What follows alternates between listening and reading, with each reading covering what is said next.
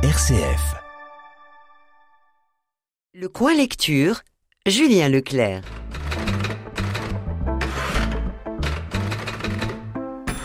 Aujourd'hui, je vous parle de la bande dessinée de Michael Walsh, Les Contrées de l'Elfine.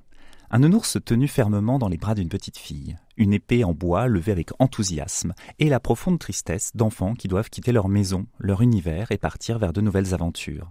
Ben, Lynn et Bess suivent leurs parents pour s'installer ailleurs. Alors qu'ils explorent les alentours de leur nouvelle maison, Ben et Lynn constatent la disparition de leur petite sœur. Sans hésitation, malgré la peur de l'inconnu, ils rentrent dans un monde fantaisiste fait de dragons, de fées, de pouvoirs et de créatures mythiques.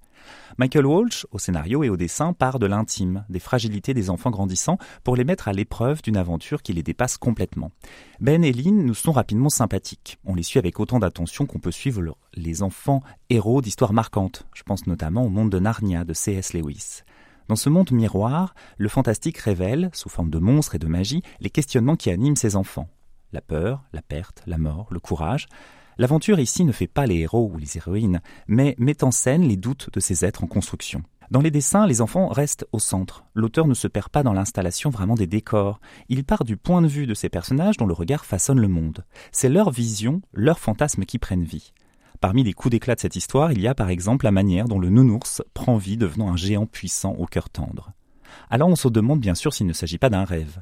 Ben et Lynn, dans ce monde, se confrontent à la mort de leur oncle et à la tristesse des vivants. Cet axe familial relie les deux mondes. Dans la réalité, leur oncle est décédé, et dans ce nouveau monde, son esprit est devenu prisonnier d'une magie. Les enfants, par leur aventure, mènent plusieurs combats pour libérer leur petite sœur et au final leur famille. Les couleurs sont délicates, n'écrasant jamais les expressions des visages ou les actions des personnages. En maniant une opposition bleu-rouge, couleur froide, couleur chaude, l'auteur accentue la tension de son histoire et le rythme de sa narration. Michael Walsh nous embarque dans une aventure palpitante dont l'intensité émotionnelle ne se dilue jamais. Il parvient à esquisser une aventure intime ou une introspection passionnante dans une bande dessinée qui plaira autant aux grands qu'aux petits. Malgré sa taille, son âge et son genre, on sait toujours une seule chose, c'est qu'on ne sait pas.